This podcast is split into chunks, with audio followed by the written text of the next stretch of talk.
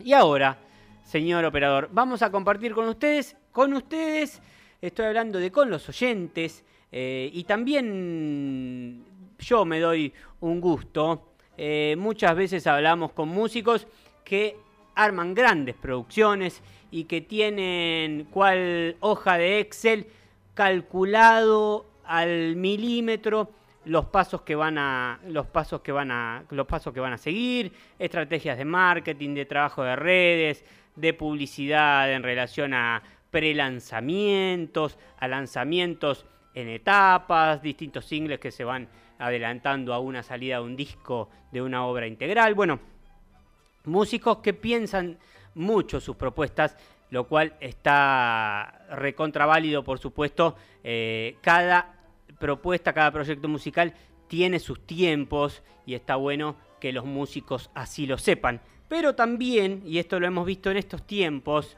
esta, esta encerrona en la que los músicos se han visto ha dado libertades para que músicos en sus casas aprovechen el tiempo muerto, den lugar a, la creatividad, se den espacio para experimentar con cosas que por ahí no son las habituales eh, y, y, graben de entre casa, se permitan algunas licencias en cuanto al sonido también y eso me parece que es lo interesante porque muchas veces detrás de esas, detrás de esas grabaciones del tipo más caseras se encuentran verdaderas perlitas. Por lo menos este humilde servidor que está de este lado ha encontrado una versión de una música de la ciudad de La Plata. Ella toca el fuelle, Merlina Ilundain. Eh, Merlina Ilundain.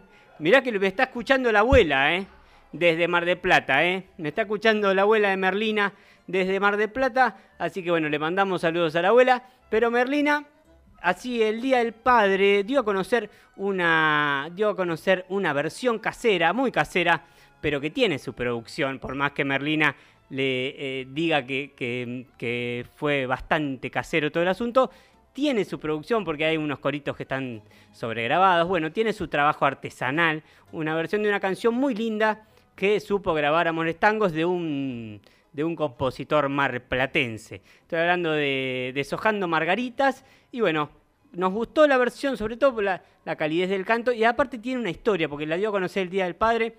Hay una historia detrás de esta canción y de esta versión tan bonita que queremos compartirles con ustedes. Le pedimos a Merlina que sea ella la que nos presente su versión de Deshojando Margaritas. Le damos el micrófono a Merlina.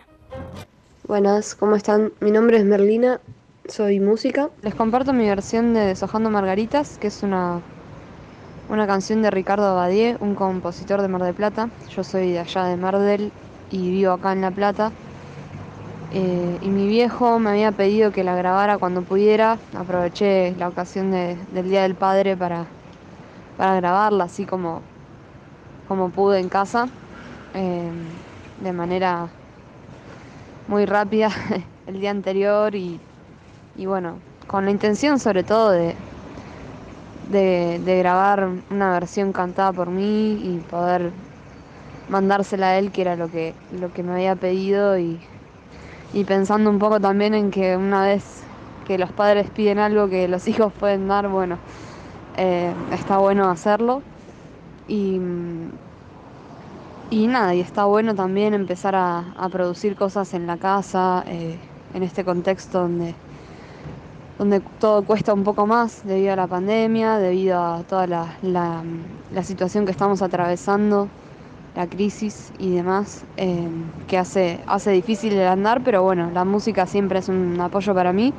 Yo soy bandoneonista, eh, soy también compongo mis canciones, así que estoy ando entre el tango y entre las canciones. Eh, siempre haciendo cositas, así que bueno, un gusto compartir acá un poco lo que, lo que puedo compartir. Saludos.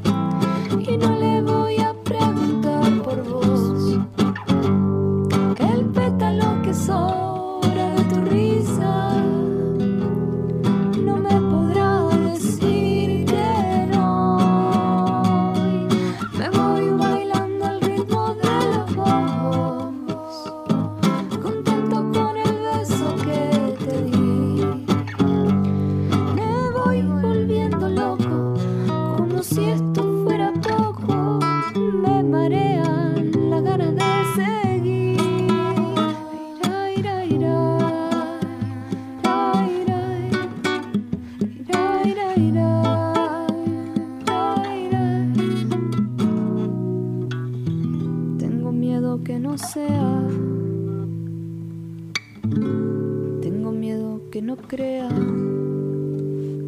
Tengo miedo que me cierren el boliche, que no llegue a conquistar tu corazón. Igualmente se agradece tu presencia. Gracias por tomar mi mano sin razón. Me voy yendo con la silla dada vuelta.